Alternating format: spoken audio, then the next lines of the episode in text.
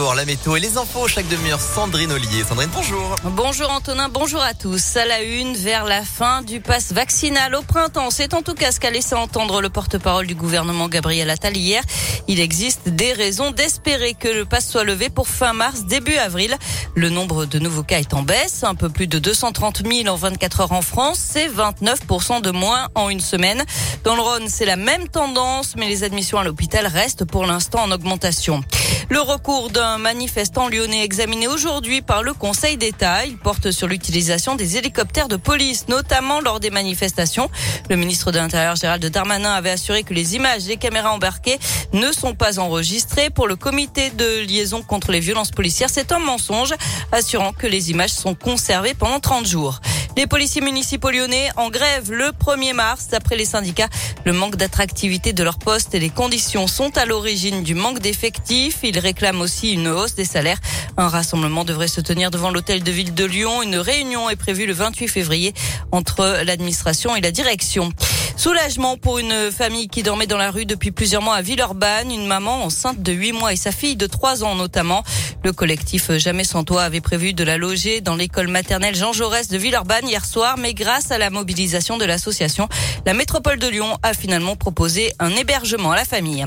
Et puis je n'ai tué personne et je n'ai blessé personne. Ce sont les mots de Salah Abdeslam, le principal accusé des attentats du 15 novembre 2000, du 13 novembre 2015.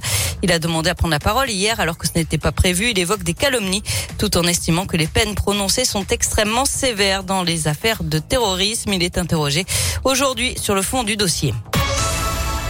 On passe au sport avec du foot et se relancer contre Nice. C'est l'objectif fixé par Jean-Michel Aulas à ses joueurs et à son entraîneur Peter Bosch. La défaite 2-0 samedi à Monaco a stoppé la série d'invisibilité euh, des Lyonnais qui durait euh, depuis six matchs en Ligue 1. Et samedi, euh, c'est le troisième du championnat Nice qui se présente à Dessine. En cas de défaite, Lyon se retrouverait à 11 points du podium. Inconcevable pour le président de l'OL qui, c'est assez rare, s'est exprimé hier à trois jours du match. Écoutez Jean-Michel Aulas. On a été déçus euh, du match de, Monaco, mais peut-être aussi parce qu'on avait une attente euh, qui était trop importante.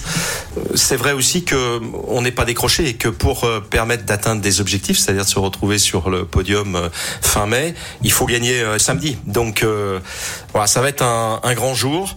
C'est vrai que Nice sera devant nous au classement samedi avant le match et mais je pense aussi que voilà tout a été fait pour que et qu'on gagne samedi et qu'on fasse un parcours en Europa League euh, digne de, de Lyon et de nos ambitions.